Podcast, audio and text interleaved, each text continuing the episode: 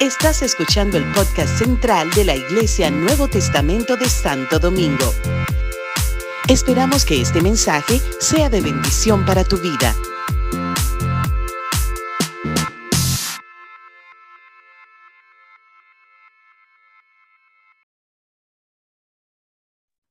Amén.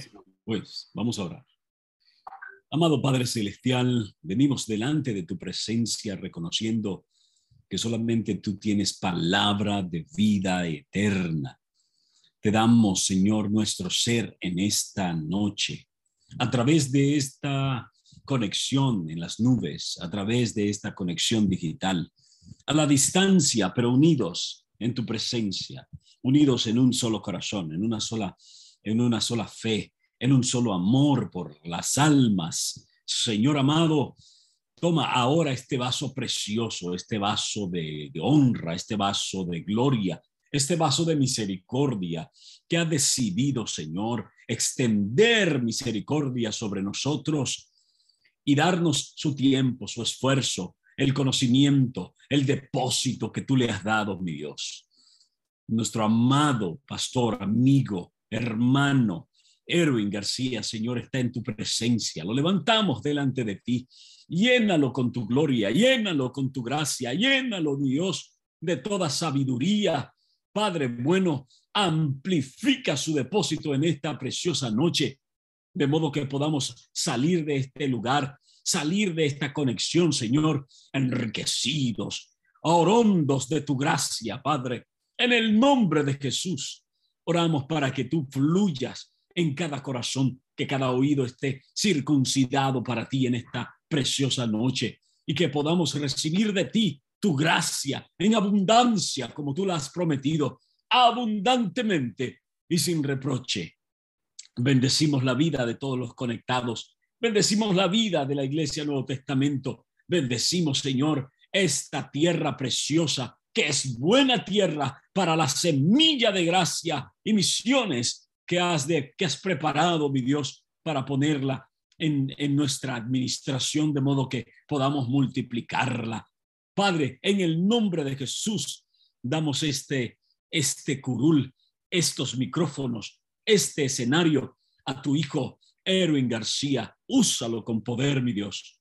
Amén y amén. Mi amado Erwin, mi querido y hermano, amado pastor, queremos que Dios te use en esta preciosa noche y seamos nosotros todos ah, em, empalagados de la gracia del Señor. Que Dios te guarde, amado. Dios te bendiga. Presentamos a Erwin García. Amén, amén. Muchísimas gracias, mi amado hermano y amigo Esdras.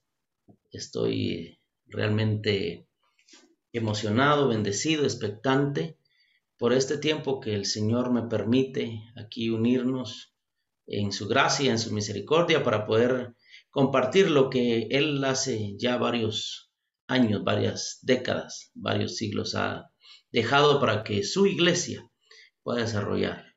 Eh, eh, estoy aquí con, con el sentir en el corazón de que Dios hará algo.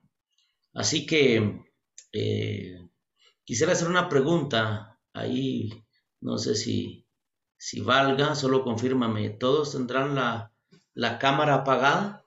¿Así es como lo manejan o, o, la van encendiendo en el camino? Sí, la dejamos, la dejamos apagada durante eh, su exposición y luego entonces al fin, ya cuando usted termine, la abrimos, abrimos la cámara y abrimos los micrófonos y así pueden hacerle preguntas, conocernos y demás. Si usted quiere, la podemos encender ahora si desea, como usted prefiera. Ok, eh, no, está bien así. Eh, yo me ajusto a la dinámica. Eh, cuando uno comparte, siempre es agradable ver rostros. En esta experiencia virtual, en esta experiencia del Zoom, eh, también hay esta conexión, ver, digamos en este caso que veo a Esdras, eso inspira, eso motiva.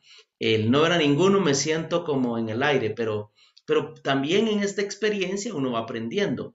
Eh, miren, aquí está el hermano Noel, qué lindo ver su rostro. Es que fíjense que en eso hay una experiencia profunda del amor de Cristo.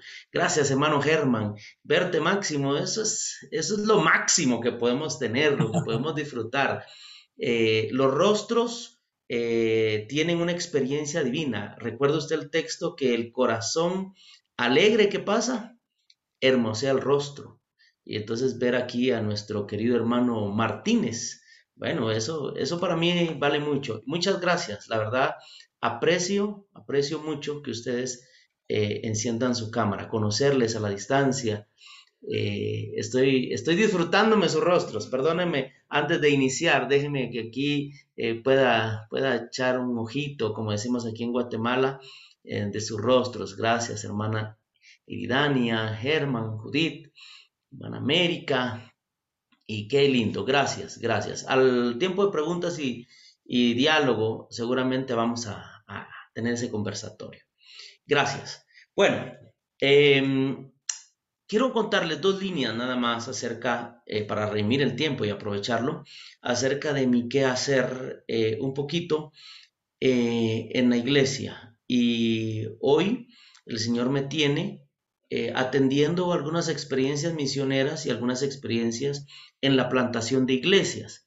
De manera que voy a tratar de conjuntar la experiencia misional con experiencia misional me refiero en proyectos, proyectos externos e internos.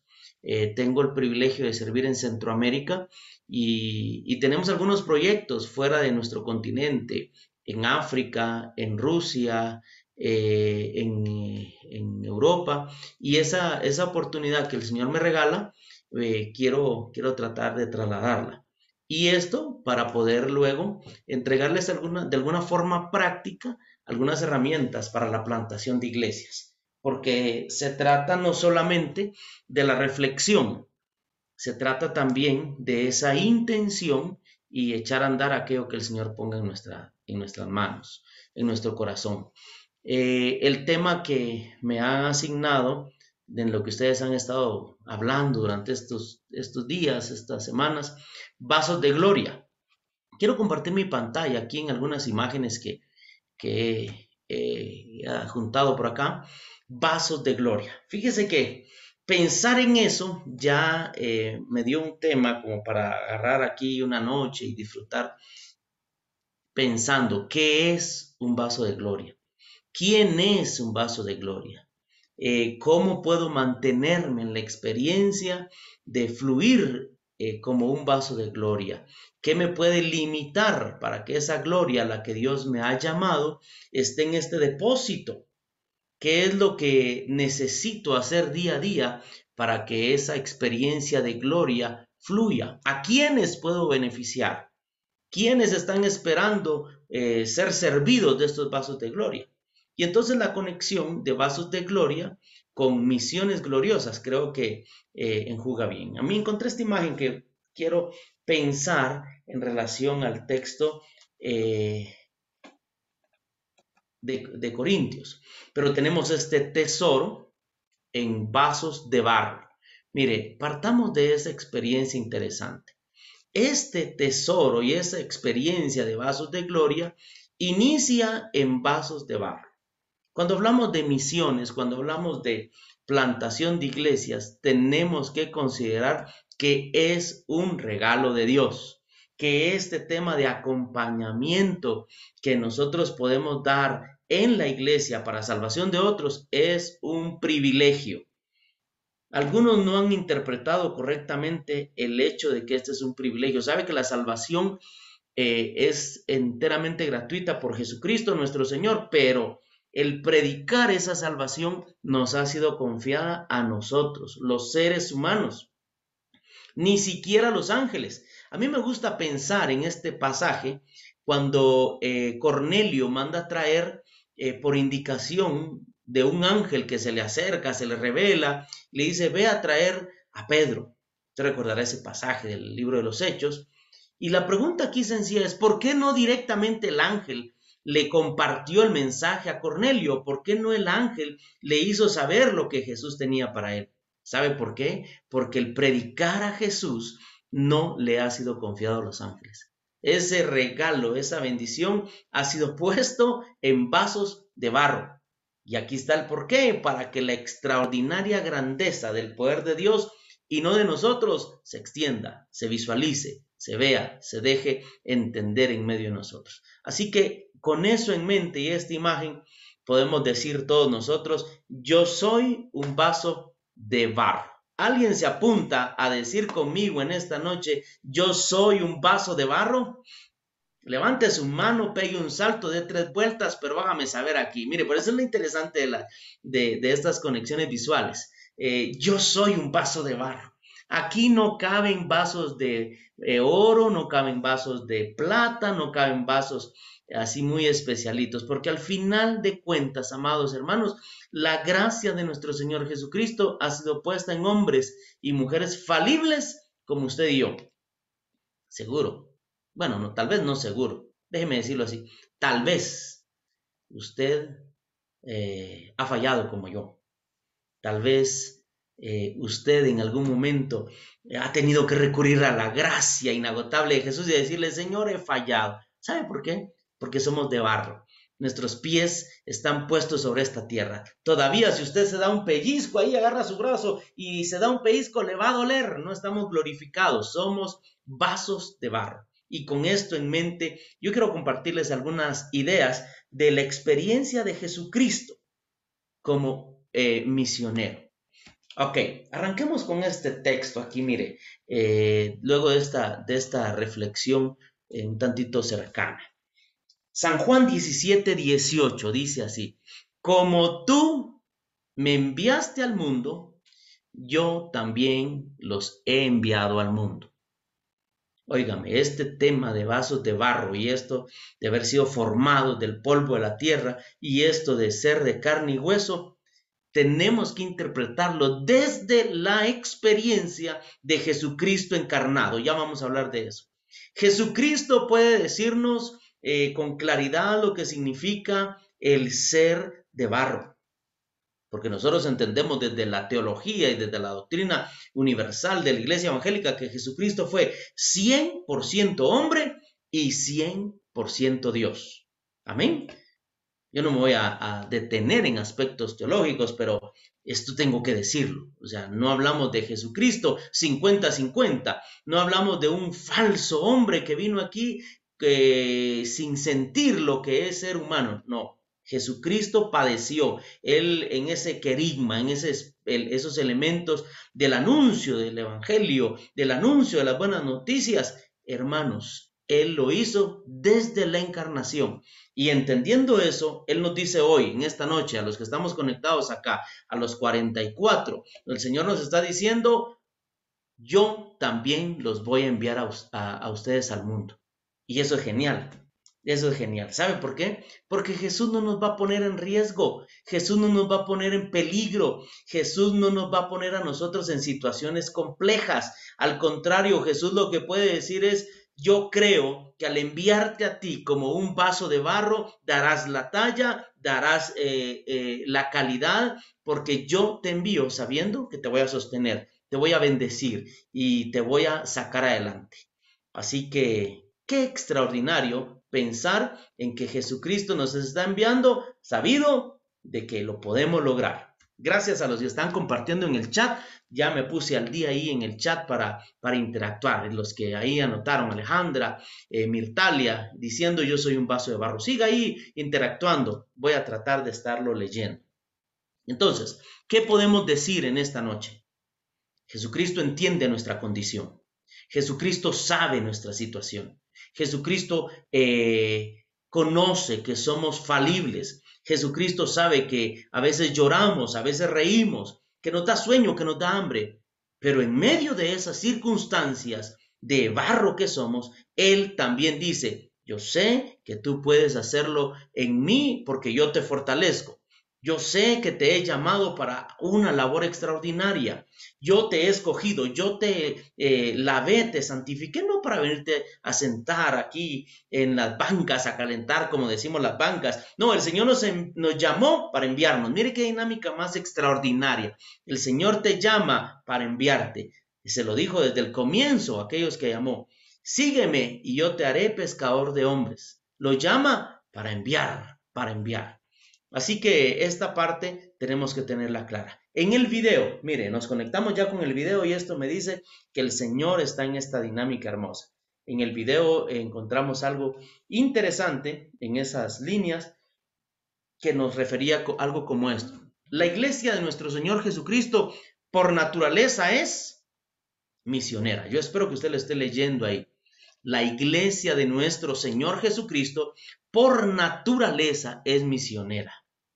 Entonces, una iglesia que no evangeliza y que no hace misiones ya inmediatamente se ha puesto en duda el ser la iglesia del Señor Jesucristo. El video que vimos dice, la iglesia existe para predicar, la iglesia nació para predicar, la vida de la iglesia está en compartir a Jesucristo y a este resucitado. Entonces nosotros entendemos desde este principio que el envío de Jesús a, cada uno de sus llamados, a cada uno de sus siervos, descansa en llevar el buen mensaje de salvación, esas buenas noticias. Porque como iglesia que somos nosotros, hermanos, somos misioneros. Aquí en, este, en esta imagen hubiese sido interesante si no aparecieran personas. Porque una cosa es el templo y otra cosa es los que conformamos la iglesia, el cuerpo orgánico de Cristo, el cuerpo vivo de Jesucristo nuestro Señor. Él nos ha encomendado una tarea extraordinaria. Y la iglesia entonces de nuestro Señor Jesucristo es la responsable del cumplimiento de la gran comisión, ¿cómo lo puede realizar sin ser misionera? Yo me pregunto, me hago estas preguntas eh, en algún momento. Hay algunas iglesias que dicen, sí, aquí estamos para cumplir el mandamiento del Señor. Somos obedientes a Jesús. Queremos servir a Dios, queremos servir a Cristo. Pero el tema es que no entienden la labor misionera, no entienden ese elemento de ir y hacer el, aspecto para nosotros de entender cómo una, una congregación, una iglesia, tiene una vista hacia afuera, nos permite creer, saber, establecer que estamos en el proyecto en el propósito de Dios. Precisamente, muchos eh, caemos en la trampa del enemigo de convertirnos, hermano, eh, en oidores solamente y no hacedores de la palabra del Señor. Y ese es un gran riesgo. Ese es un riesgo que debe de superarse. Ahora, aquí se me ha invitado para, para empoderarlos, se me ha invitado para desafiarlos y se me ha invitado para poner en ustedes algunas herramientas. Y eso me emociona. ¿Sabe por qué? Porque, oiga este dato, para alcanzar la generación, o sea, solo la gente que está naciendo eh, en este tiempo, necesitamos plantar por año un millón setecientas mil iglesias en el mundo. Solo para alcanzar a los que están naciendo, sin pensar todos los que ya están. Entonces, si nosotros no empezamos a trabajar en el, en el plantar iglesias, en ir y hacer discípulos, hermanos, cada día será más grande, cada día será más grande la gente que tenemos que alcanzar. Oiga, lo repito, mil un millón setecientas mil iglesias al año en el mundo solo para eh, alcanzar los que están naciendo. Pero déjeme decirle que esa cantidad de iglesias no se está plantando. Y el Señor nos va a pedir cuentas, el Señor nos va a, va, a tener ese acercamiento con nosotros para, para decir, tú eres la iglesia. ¿Sabe que usted está haciendo la historia ahí en República Dominicana? Hoy nosotros nos ponemos a contar historias y decimos, wow, la iglesia del primer siglo, la iglesia del apóstol Pedro, la iglesia de Juan, la iglesia de ellos, hicieron cosas extraordinarias. Eh, eh, estuvieron en Jerusalén, en Samaria, hasta lo último de la tierra. Hermanos, esas historias están en medio de nosotros. ¿Sabe qué es el tema? Que ellos son los eh, punta de lanza de la iglesia de nuestro Señor Jesucristo, pero no terminó ahí. La iglesia sigue avanzando y hoy nosotros en la tierra somos los que tenemos la estafeta, somos los que estamos haciendo la historia. Hermanos amados, no podemos entregar esta responsabilidad a los que están por venir. Nosotros tenemos que asumir el desafío y el reto y decir, Hace dos mil años lo hizo Pablo, lo hizo Pedro, lo hizo Aquila, Priscila, pero en este tiempo eres tú, soy yo. No podemos delegar este altísimo privilegio de eh, hacer la obra de nuestro Señor. Yo espero que usted, eh, eh, mejor lo digo así, yo espero estar comunicando, yo espero estar compartiendo, yo espero de alguna manera estar transmitiendo la responsabilidad que tenemos. Ah, ok, avancemos a otra lámina aquí.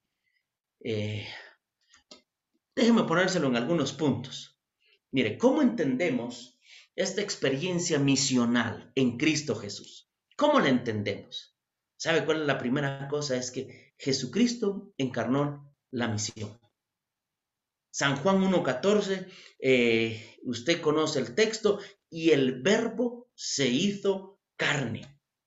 Mire, esto es una cosa interesante. Nosotros no podemos hablar de encarnar la misión si no eh, tomamos en consideración cómo Jesucristo lo realizó. Aquí hay una imagen, una imagen eh, que nos presenta un bebé. Usted, usted la ha visto, esta imagen por ahí. Jesucristo tuvo que padecer el nacimiento virginal en una mujer, en un ser humano. Tuvo que atravesar una experiencia como nosotros. Tuvo que venir y estar nueve meses en el vientre de una mujer. Tuvo que llegar en su desnudez a este mundo.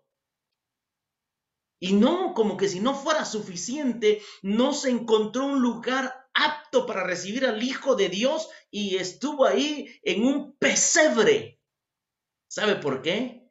Porque de tal manera amó Dios al mundo que dio a su Hijo unigénito y ese Hijo unigénito se encarnó para estar con nosotros. Se hizo carne. Una de las experiencias que nosotros tenemos que considerar es que para entender el aspecto misional hay que hacerse como aquellos que están en sufrimiento. Hay que hacerse, eh, en, eh, hay que contextualizar el sufrimiento de los hombres. Mire, hay una cosa aquí que le voy a, le voy a soltar, que estoy aprendiendo en estos, este fin de semana el Señor estuvo hablando en mi corazón de una manera muy, muy especial. Eh, no sé cómo le vaya a caer, pero a mí me cayó como balde de agua fría. Y a veces esas cosas tenemos que oírlas. La iglesia, la iglesia del Señor.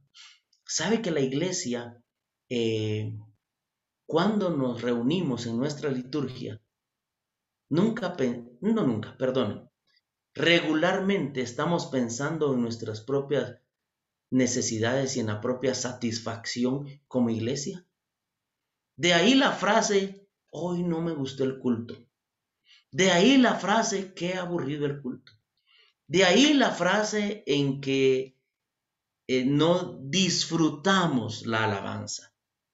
Ahora, pregunto a su corazón, ¿será que nosotros como iglesia estamos pensando hacernos carne con aquellos que no conocen de Jesús? La liturgia está enfocada para ganar a ellos estamos pensando en aquellos que no conocen a Jesús para, para conectarlos o sencillamente nosotros estamos pensando el día domingo, el día sábado, el día jueves, tener un cultazo en el que podamos gozarnos y salir bendecidos. ¿Sabe qué? Jesús no pensó en disfrutar su venida a la tierra.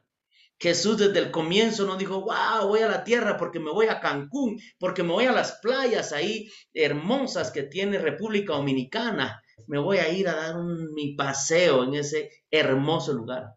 Él se hizo carne para entender nuestra condición, para entender nuestro vivir, para entender nuestro sufrimiento.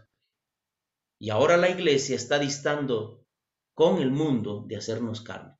Yo sé que usted me entiende cuando digo ah, distando con el mundo, no de hacernos al mundo, sino entender al mundo desde su experiencia de perdón, su experiencia de pecado, su experiencia de, esperanza. Este mundo que, que, está viviendo en pecado y una iglesia santa tiene que irle a decir, ánimo, Jesús te va a salvar. Hay esperanza, hay misericordia. Entonces, nosotros eh, tenemos claro que Jesús nació como cualquier otra persona y en condiciones precarias. No hubiera sido fácil solamente venir y redimir al hombre pecado y, ya venir adulto, grande. No, había establecido una línea y, y, la justicia de Dios es demasiado alta como para que Jesús se la saltara. Pero no termina acá, mire, acá el otro elemento es habitó entre nosotros. Porque está bien, Jesús pudo haber venido y hacerse carne y quedarse viendo desde el trono y desde arriba ver y dice, ay, cómo sufren estos. Me gusta esta imagen, esta imagen que evoca a un Jesús que está entre nosotros, a un Jesús que camina entre nosotros, a un Jesús que sabe escucharte, a un Jesús que no está metido solamente en la iglesia, a un Jesús que entiende el caminar del hombre de hoy, aunque a veces la iglesia de hoy no entiende el caminar de las multitudes y las masas de hoy, porque lo juzgamos, porque lo señalamos. Creo que si Jesús estuviese entre nosotros, sería más misericordioso que la iglesia misma es con los semejantes, con los que entiende que sufren. Yo nunca olvido que alguien tuvo misericordia de mí. Cuando llegué al Señor, ¿sabe qué? Yo vestía muy diferente, pensaba diferente, actuaba diferente y, alguien me amó así como estaba. Alguien me amó cuando yo usaba el pelo largo ahora, pues no habría eh, esa intención de hacerlo porque eh, usted qué cree, ya no me peino, ahora me acomodo, estoy tratando de arreglar de aquí por allá. Las cosas han pasado, los años han pasado, pero cuando yo era más joven, eh, parece que acaba de ocurrir eso, pero no, hermano, ¿sabe qué? Yo estaba de una manera muy distinta a lo que la iglesia era. Yo iba a tirarle piedras al techo de las congregaciones, pero alguien me amó. Y yo bendigo la familia Tojín, bendigo la familia Turcios, que llegaron y me amaron y caminaron conmigo y estuvieron ahí dispuestos a entenderme la situación en la que estaba. Vea, esta, esta, estas líneas a mí me realmente me parten. ¿Sabe que Jesús tuvo mala reputación para la gente? Jesús no es que él se, eh, se hubiera creado eh, o hubiera vivido en una experiencia mala, eso está claro. Pero ante la gente Jesús tuvo una mala reputación. El comilón, el que, eh, que comía con pecadores, el que, hermanos, andaba con, caminando con prostitutas. Sin embargo, la iglesia de hoy ha hecho una separación bastante ruda para entender el caminar con los que tienen necesidad. A Jesús lo señalaron los hombres santos de aquel entonces. Se recordará que le llevaron una mujer y la llevaron para apedrearla. Le dijeron, maestro, tú que eres tan sabio, eh, aquí encontramos a esta mujer y la ley dice que hay que apedrearla. Y Jesús eh, muy sabiamente, porque sí lo era Jesús, dijo, bueno, agarren su piedra, busquen la más grande, por favor, vayan por ahí y busquen una piedra grande, muy grande, y preparen, apunten, y el que esté libre de pecado, que la lance primero. Y no se halló ninguno que estuviera libre de pecado, porque ese es el elemento del barro, ese es el elemento de entendernos, hermanos que somos tan iguales a los que están ahí. Lo que hace la diferencia entre nosotros y la gente del mundo es la gracia inagotable de Jesucristo que opera en favor de nosotros. Lo que hace la diferencia es que nosotros no vivimos en el pecado, pero pecamos. Si usted dice, yo ya no peco, hermano, eh, déjeme decirle que usted ya pecó y está haciendo a Jesús mentiroso. Pero ¿sabe qué me entiendo yo cada día en este aspecto misional? Hay un hombre, una mujer allá afuera que está viviendo en las situaciones más paupérrimas de esta sociedad y solo las voy a entender desde el encarnar su condición, desde habitar con ellos. Tú necesitas empezar a acercarte con la gente que está ya sufriendo y ser más como Jesús, no tan fariseo como a veces la iglesia no hemos sido. Quizá allá en Santo Domingo no ocurre lo que pasa aquí en este lado, en, en, Guatemala, en Centroamérica. Pero saben que la iglesia nos hemos puesto eh, de un nivel muy alto, la varita la hemos puesto muy alto y pensamos que la gente que llega a la iglesia tiene que llegar oliendo bien, tiene que llegar ya eh, arreglada y sin problemas. Cuando nos predicaron con mi hermano a Jesucristo, eh, mi hermano decía esta frase, no puedo. Y le decían, Donald, recibe a Jesús. No, todavía no. Y un día me acerco y le digo, hermano, ¿por qué no querés recibir a Jesús? Y me decía, es que tengo algunas cosas que arreglar. Cuando resuelva estas cosas, yo me voy a entregar a Cristo. Y el Señor puso palabra en mí en esa ocasión y le dije, estimado hermano, el problema es que nunca vas a llegar a Jesús porque es Él el que va a arreglar tu vida. Es Él el que te va a ayudar a solventar tus problemas. ¿Sabe qué? Cuando Él entendió que solo es a través de la gracia y el favor de Dios, inmediatamente se lanzó a los brazos de su Salvador. Hoy él es un erudito de la escritura, es eh, decano en una de nuestras instituciones de educación superior y sirve a Jesús. Pero ¿sabe cómo comenzó eso? Cuando él decidió ponerse en las manos del Señor. Cuando él, en medio de su impotencia, porque sabe usted que no éramos aptos, dice la escritura, nosotros no éramos aptos, él nos hizo aptos para este reino. Entonces tenemos que pensar un poquito como Jesús y este pasaje me hace reflexionar. Eh, se encarnó, habitó entre nosotros y ese habitar lo hizo que tuviera una mala reputación, lo hizo que lo juzgaran, que lo agarraran, que lo quisieran eh, atrapar, lo querían tirar a un precipicio porque Jesucristo pensó diferente. ¿Sabes que la iglesia de hoy debe de empezar a pensar diferente a lo que los otros piensan?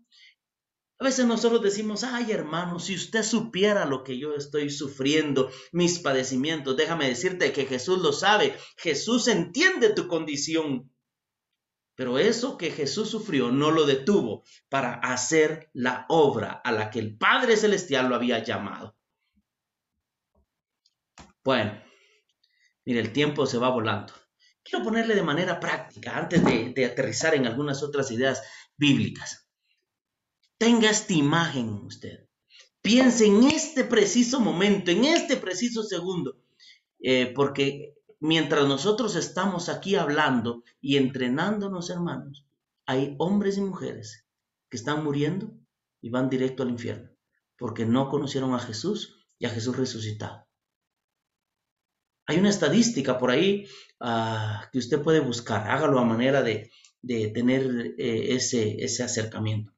¿Cuántas personas mueren por día? ¿Cuántas personas mueren por segundo? Y ahora, en estos segundos, hay algunas personas que se fueron sin escuchar a Jesús. Pero hagámoslo más cercano. ¿Tienes tú algún familiar que no conoce de Jesús? ¿Tienes tú algunos parientes lejanos, tíos, vecinos, abuelita, eh, eh, algunos eh, cuñados? ¿Tienes algunos amigos, algunos vecinos que no conocen de Jesús? ¿Verdad que sí, hermano Redmi? Mire que aquí me apareció un hermano Redmi Note 10 que nos dice en cantidad industrial. Sí, seguramente como, como a mí me pasa, tengo amigos. Ahora, fíjese que nuestro círculo de relaciones cuando estamos en la iglesia se hace cada vez más reducido, más reducido. Y por eso tenemos que aprovechar el impulso cuando nosotros venimos, cuando alguien viene del mundo. Recuerde usted el pasaje cuando Jesús eh, le dice a Saqueo, pensemos en Saqueo, que va a cenar con él esa noche en su casa. ¿Quiénes están sentados en la mesa con Saqueo? ¿No son sus mismos amigos los cobradores de impuestos?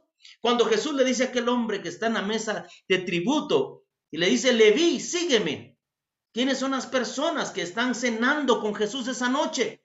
¿No son los mismos cobradores de impuestos? Porque nuestro círculo de influencia determina quién vamos a alcanzar plantar una iglesia, predicar ah, y establecer una, una iglesia, hermanos, inicia cuando entendemos nuestra realidad, pero que en Cristo Jesús es transformada, es eh, llevada a otro nivel y entendemos que alrededor de nosotros hay hombres y mujeres que necesitan escuchar el mensaje de salvación.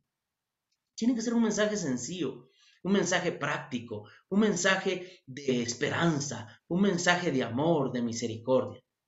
El otro elemento, y, esto me acerca a, otra, otra eh, parte que usted debe tener eh, como, como un acercamiento a la Biblia. Jesucristo se apasionó de la misión. En el Evangelio de Juan, capítulo 4, usted ubicará inmediatamente a la mujer samaritana, ¿verdad? San Juan 4 nos habla de la mujer samaritana. Y dice la escritura que estando eh, Jesús ahí en el pozo, los discípulos se fueron a traer comida. Y solo quiero detenerme en esto. Llegaron y le dijeron, maestro, come, maestro, hemos traído comida. Y Jesús les dice, no tengo hambre, dejen esa comida por ahí. Y ellos le replican, maestro, pero es que acaso ya comiste, acaso ya te sirvieron, ¿qué hiciste? ¿Quién te trajo comida? Y Jesús les dice, mi comida, lo que me apasiona, lo que me hace ver diferente el mundo, lo que me hace realmente vibrar, lo que me hace estar de pie aquí, lo que me hace no comer, es hacer la voluntad de mi Padre. Estar frente a esta mujer que está atormentada de un pasado que le persigue. Estar eh, frente a esta mujer sedienta, árida en su vida, en su interior, y saber que ella ha encontrado esperanza y vida nueva en las palabras que le doy eso es suficiente para mí. No necesito pescado, no necesito pan. Eso me satisface. Eso me satisface. Me emociona ese pasaje. Me invade ese pasaje de una esperanza para el mundo. Pero eso solo puede ser cuando nosotros abrimos nuestros ojos a la necesidad de otros. Cuando nosotros entendemos que no se trata de posiciones, no se trata de el mejor carro, no se trata de que tú estés como el gran predicador de la noche ahí en el púlpito, queriendo que todos te escuchen para sentirte realizado. Se trata, amados hermanos, de que nosotros nos apasionemos por aquellos que están ahí, llegando a mediodía a sacar agua, alejados de los demás, cuando le preguntan, llama a tu esposo, Señor, no tengo. Esta mujer había tenido tantos que le ofrecían amor y no lo había encontrado. Veo algunos rostros de algunas mujeres aquí y yo podría eh, hacer un poquito de reflexión. ¿Cómo se sentía aquella mujer que no había encontrado en cinco maridos el amor que necesitaba? Qué tragedia. ¡Qué tragedia! No hay cinco personas. No hubieron cinco que pudieran amarla. Ella tenía un vacío existencial, pero de pronto se encuentra con el que sabe amarla, se encuentra con aquel que no la critica, se encuentra con aquel que tiene una palabra de esperanza, se encuentra con aquel que conoce lo que está viviendo, se encuentra en aquello eh, que alguien se detiene y le da lo que ella más necesitaba. Además del agua que Jesús le ofrece, esa agua de vida eterna, la redime, hermanos. En esa agua, mejor dicho, ¿qué le da? La redime, la reivindica. ¿Cuántas mujeres hoy ahí, ahí, en República Dominicana, están esperando ser reivindicadas? Oh, hermanos. Hay mujeres que están ahí clamando por un mensaje como el de Jesús a la mujer samaritana. Quizá alguna mujer vulnerada, que fue violada en su, en su niñez, en su juventud, una mujer que es maltratada y está esperando que tú, hermana, le digas, yo tuve un mensaje de esperanza y de salvación en Cristo Jesús. Lo que tenemos que hacer es comunicar el mensaje y decirle, yo tengo un testimonio. ¿Alguien de ustedes tiene un testimonio? ¿Alguien de ustedes eh, ha recibido algo de Jesús? ¿Alguien de ustedes tiene algo que compartir de la misericordia y la gracia del Señor? Yo lo tengo. De eso estamos hablando. A veces nosotros complicamos las cosas que son fáciles en Jesucristo. Mire, y se lo digo con sentido de causa. Cuando predico, con, eh, comparto con algunos pastores, cuando me toca entrenar con algunos pastores, complican de manera interesante el Evangelio que es tan fácil de compartir. Yo no, me cuesta salir de eso. ¿Sabe que Jesús les dijo, miren, es que se trata de, de una monedita? se perdió esta moneda y tú dices, ay, eso sí lo entiendo, eso me queda bien.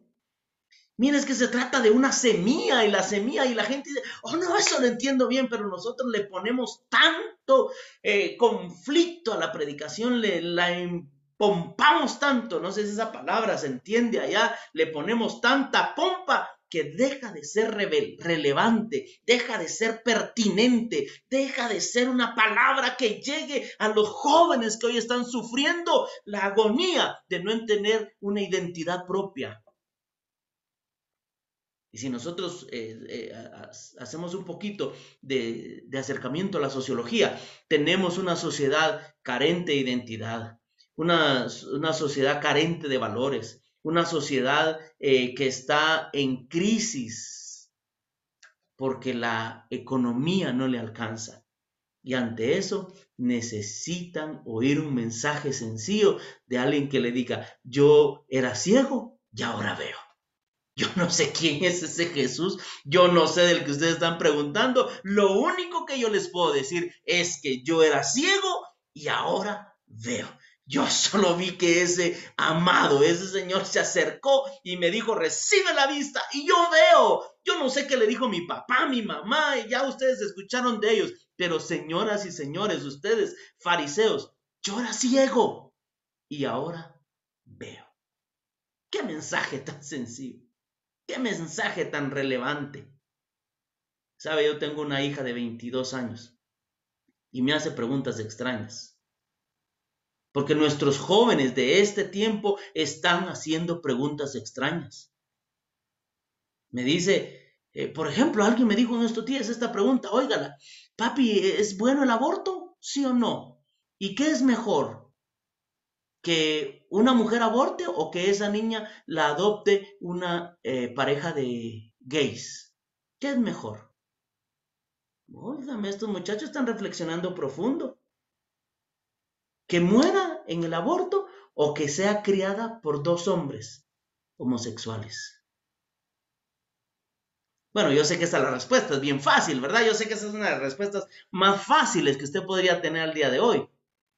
Y no la vamos a responder, porque es una pregunta muy sencilla, muy fácil. Nuestras generaciones hoy en día necesitan a una pastoral que sea pertinente, a una pastoral que eh, habite entre ellos, no desde el balcón, desde lejos, diciendo, venga Jesús, cambien, aleluyas, pecadores. No, una pastoral que camine y que le diga, yo te entiendo, yo caminé ahí, yo anduve ahí. Aterricemos hermanos porque el tiempo se va y tengo un par de cositas que decirles vasos de barro. Mire, esta, esta imagen me gustó. Esta imagen me compró. Piense por un segundo, haga un poquito aquí de, de interpretación de ese texto. Póngase en las sandalias del escritor. ¿Cuál sería el rostro de esa mujer cuando llegó frente al maestro? Cinco maridos, sin esperanza. ¿Cuál sería el rostro de esa mujer que llegó al pozo? A traer agua. Ese rostro está entre nosotros hoy. Ese rostro está ahí en tus compañeros de trabajo. Ese rostro está ahí entre tus compañeros de la universidad, está ahí entre tus familiares que eh, están sufriendo, que se quieren separar, ese matrimonio que dice ya no puedo más, ya no soporto a esta mujer, a estos padres que dicen mis hijos se revelan, ya no puedo más. Esos rostros están entre nosotros y están esperando agua de vida eterna. Cuando hablamos de Jesús, Él se despojó de sí mismo, de su condición de Dios, tomó forma de siervo, no de cualquier siervo, sino el siervo sufriente. Eso nos dice Filipenses en su capítulo 2, versos 5 al 8. Fue semejante a los hombres, entendió las necesidades de los que eran iguales a Él sintió hambre, sintió frío, fue tentado, pero nunca pecó, lloró frente a la tumba de Lázaro, sintió gran angustia en su alma cuando estuvo orando en el Getsemaní. Dice la escritura eh, que él sintió punzadas en su alma. ¿Sabes por qué? Jesús llevó todos esos dolores y los padecimientos para entendernos. Ahora, hermano, yo quiero aterrizar con esto. Necesitamos empezar a entender la gente de este tiempo. No nos aislemos del mundo tenemos que caminar entre ellos, tenemos que ir más afuera. ayer escuché esta palabra, no recuerdo quién fue el escritor, solo le digo la, la palabra. La iglesia debe ser la última estación que hay antes de ir al infierno. Oiga eso, lo repito. La iglesia ha de convertirse en la última estación, la última esperanza, la última oportunidad que os van directito al infierno. Es decir, si la iglesia no hace nada por ellos, su final será catastrófico, eterno. Y la iglesia debe estar ahí. No para empujarlos, no para decir que se vaya este. Nos hemos encarnado en nuestras comunidades, en nuestro vecindario, en tu vecindario te conocen, cuando tú sales a la calle, dice, hola Máximo, qué gusto de verte. Eres una persona especial en la comunidad. Sabemos que tú eres de bendición. Cuando vas a la tienda, sabes el nombre de la persona que te vende ahí y te dice, wow, es que Verónica es una mujer especial, siempre tiene una palabra oportuna. Cuando he estado triste, ella me consuela. Cuando he estado en angustia, ella ora por mí todo misionero, todo vaso de, eh, de, barro debe de entender esta dinámica para ser efectivo en el proyecto que Dios está poniendo en tu corazón, que Dios está calcando en tu corazón. Debes encarnarte en el lugar donde vas a plantar una iglesia. Debes empezar a comer lo mismo. Debes empezar a, a no lo voy a decir, me lo voy a privar, pero debes hablar el mismo idioma una de las experiencias que eh, me dicen los misioneros que están en el campo, me dice, pastor, ¿sabe qué? Para que el mensaje no sea oído, para que la gente allá en, Senegal, tenemos misioneros en Senegal, nos empezaran a escuchar, tuvimos que vestir como ellos. Tuvimos que empezar a vestir como ellos, a comer como ellos. Pero cuando te miran muy elevado, muy de otra cultura, eh, no, no quieren escucharte. Esto no se hace desde nuestra casa, hay que salir. Hay que ir a ese mundo desordenado, vacío que tiene, como el que nos dice el libro de Génesis. Así que, estimados hermanos, plantar una iglesia, uh, ser un vaso de gloria, entender misiones gloriosas, basta con echarle un vistazo a la vida de Jesús. Miremos a Jesús y a Jesús encarnado. Yo sé que hasta aquí ustedes han llegado como cristianos maduros. Y esta madurez la podemos entender para ser efectivos en el reino. ¿Y cómo conocerán que son mis discípulos? Porque tienen mucho fruto. En esto sabrán que son mis discípulos, que son que tienen fruto.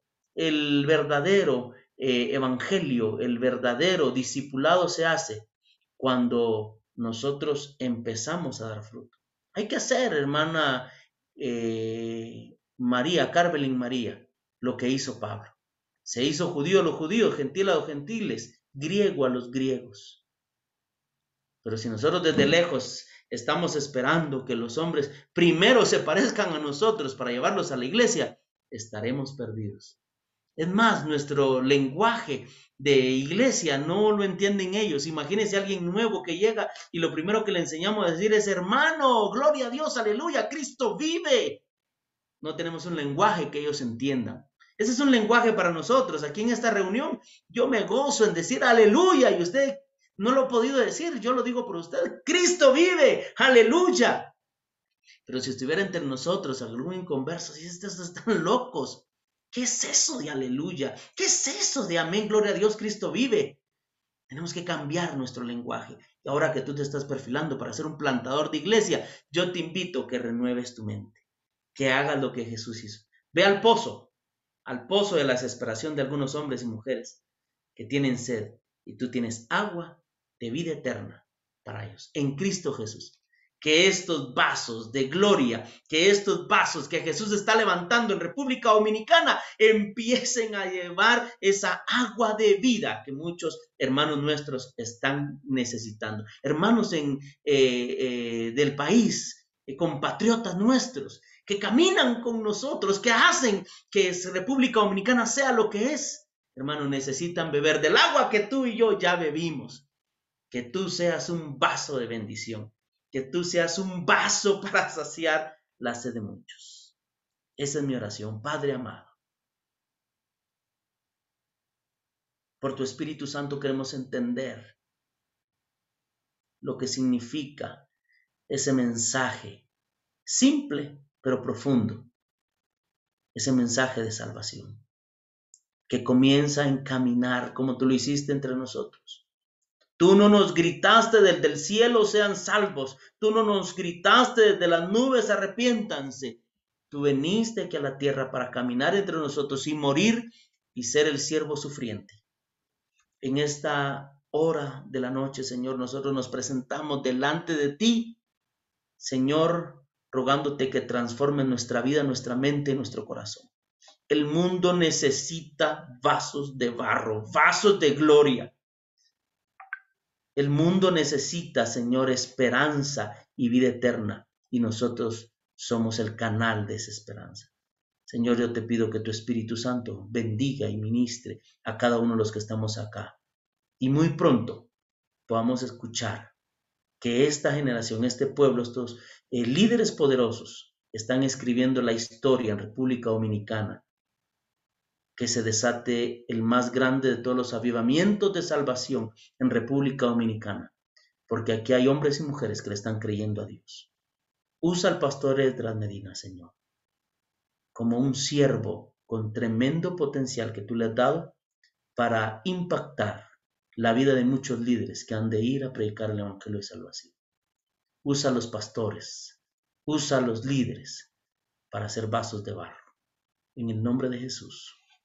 Amén y amén. Gloria a Dios. Gloria a ti, Jesús. Te alabamos y te bendecimos, Señor. Gracias, Pastor Erwin. Qué palabra, qué, qué ministración, qué enseñanza. Gloria a ti, Señor Jesús. Gloria a Dios. Bueno, vamos a dar oportunidad. Creo que pueden haber algunos hermanos interesados de hacer alguna pregunta. Vamos a ver. Pueden escribirle en el chat. Vamos a ver si alguien se anima. También pueden, podemos dar oportunidad también para que abra su micrófono si alguno quiere hacerle una pregunta al pastor de lo que hemos estado hablando en esta noche. Gloria al Señor. Vamos a ver algunos de los comentarios. Gloria a ti, Jesús. Max, ¿puedo hacer una pregunta? Sí, claro, Janet, creo que sí. Ah, preguntémoslos al pastor. buenas noches para todos. ¿Qué nos impide, qué nos impide a nosotros como cristianos, hijos de Dios? Porque porque es como si, hubiera algo que nos detuviera para hacer eso que él está diciendo. ¿Qué nos impide? ¿Qué le impide al Hijo de Dios, al cristiano, a, hacer eso que él dice? Porque muchas veces eh, estamos parados y no lo hacemos. A ver. Tengo que contestar, ¿verdad? Sí. Esas preguntas esas preguntas yo las llevaría al Salmo 51.3. Escudriña, oh Dios, mi corazón. Hay preguntas que solo son respondidas desde el corazón de Dios. Hermana Janet, nosotros ya sabemos lo que tenemos que hacer. ¿Saben que lo que estamos haciendo aquí es un reprise de lo que ya, ya sabemos? Yo estoy seguro que los pastores han dicho esto lo hemos predicado, lo hemos oído. Pero algo nos detiene. ¿Qué es ese algo? Bueno, se los pongo algunas cositas ahí. A veces es nuestra comodidad en el lugar donde estamos. Estamos tan bien, las bancas son tan sabrosas, la alabanza es tan rica, eh, estamos tan bien, tan acomodados que no queremos salir. La segunda cosa es que hemos perdido la sensibilidad y la compasión por los perdidos. Y creo que el Señor puede volver a nuestra vida, a nuestro corazón, puede devolvernos esa sensibilidad. Recorría Jesús las ciudades y las aldeas y tuvo compasión de ellos, dice la escritura en Mateo. Porque los vio como ovejas que estaban tiradas contra el suelo, estaban dispersas. Yo sé que nosotros los vemos, pero la compasión está faltando. Y finalmente a veces la religiosidad nos detiene. Ya no queremos más, estamos tan santos que ya no caben. ¿Saben dónde deberían de estar los homosexuales? ¿Alguien sabe dónde deberían de estar los matones? ¿Dónde deberían de estar los adúlteros? ¿Alguien sabe dónde deberían de estar? Alguien abra su micrófono y dígame dónde deberían de estar. Bueno, en las iglesias. Ahí mismo deberían de estar. Si muchos de nosotros venimos de ahí, pero se nos ha olvidado de dónde venimos. Muchos de nosotros venimos, hermanos, de situaciones críticas, de hogares eh, disfuncionales, pero solo el Señor ha sido el que nos ha levantado del polvo y ahora como que ya se nos olvidó. Aquí deberían de estar alabando al Señor con nosotros. Muchos de nosotros no valíamos. No sé qué moneda tienen ahí. Y ahora ya bañados y arreglados y peinados, hermanos, ya pasamos hasta por importantes. Amén, gloria a Dios. Qué lindos comentarios hay acá. Amén, gracias, gracias, pastor. Amén. Usted mencionaba, pastor, eh, algo muy importante del, del, lenguaje que usamos, que a veces eh, lo, estamos en un ambiente y entonces venimos con el lenguaje Reina Valera 1960 y entonces... Así es. ¿Verdad? Muy bueno, pastor, muy bueno. Vamos y a ver ese es válido entre nosotros. Aquí, hermanos, miren, le voy a decir, ese es válido entre nosotros. Amén. Yo lo disfruto. Ustedes, ustedes tienen eh, esa gracia ahí en República Dominicana de, como creyentes me refiero. Es, es, tan rico, ¿verdad? Pero la gente no entiende ese lenguaje. Eso es así, pastor. Eso es así. Gloria a Dios. Vamos a ver si hay alguna, alguna otra pregunta. Vamos a ver. La verdad, pastor, que fue muy, muy buena su exposición. Señor lo usó. Gloria a Dios. Muy bueno. Aquí estamos en el punto, hermano Máximo, o es que todo quedó claro o nada se entendió. Así que las dos pueden ser, ¿verdad? Así que yo oraré al Señor que Él traiga lucidez. Y no hay preguntas, no, porque todo está claro. O no hay preguntas porque nada se entendió, no nos preguntamos nada, ¿verdad? Bueno, eh, sí, pienso que han habido, han habido preguntas. Bueno, hubo una pregunta. Excelente mensaje, excelente mensaje, tremenda. Sí, realmente pienso que hemos recibido una buena palabra, una muy buena palabra. Vamos a permitir a los hermanos también si desean abrir su micrófono también. Bueno, aquí tenemos una pregunta, pastor. Aquí tenemos una pregunta. ¿Cuál fue su peor experiencia como misionero? Vamos a ver. Bueno. ¿Cuál fue su, su, peor experiencia como misionero? Creo que una de las experiencias más difíciles eh, que tiene un misionero, que tiene un misionero es eh, eh, el golpe cultural. Cultural, Encontrarse con gente que no cree lo que uno cree y pensar que por eso son gente mala. Se lo pongo en otras palabras. A veces los musulmanes para nosotros son gente, hermano, indeseable. Se lo voy a poner más cercano. Yo crecí en una comunidad católica en Antigua.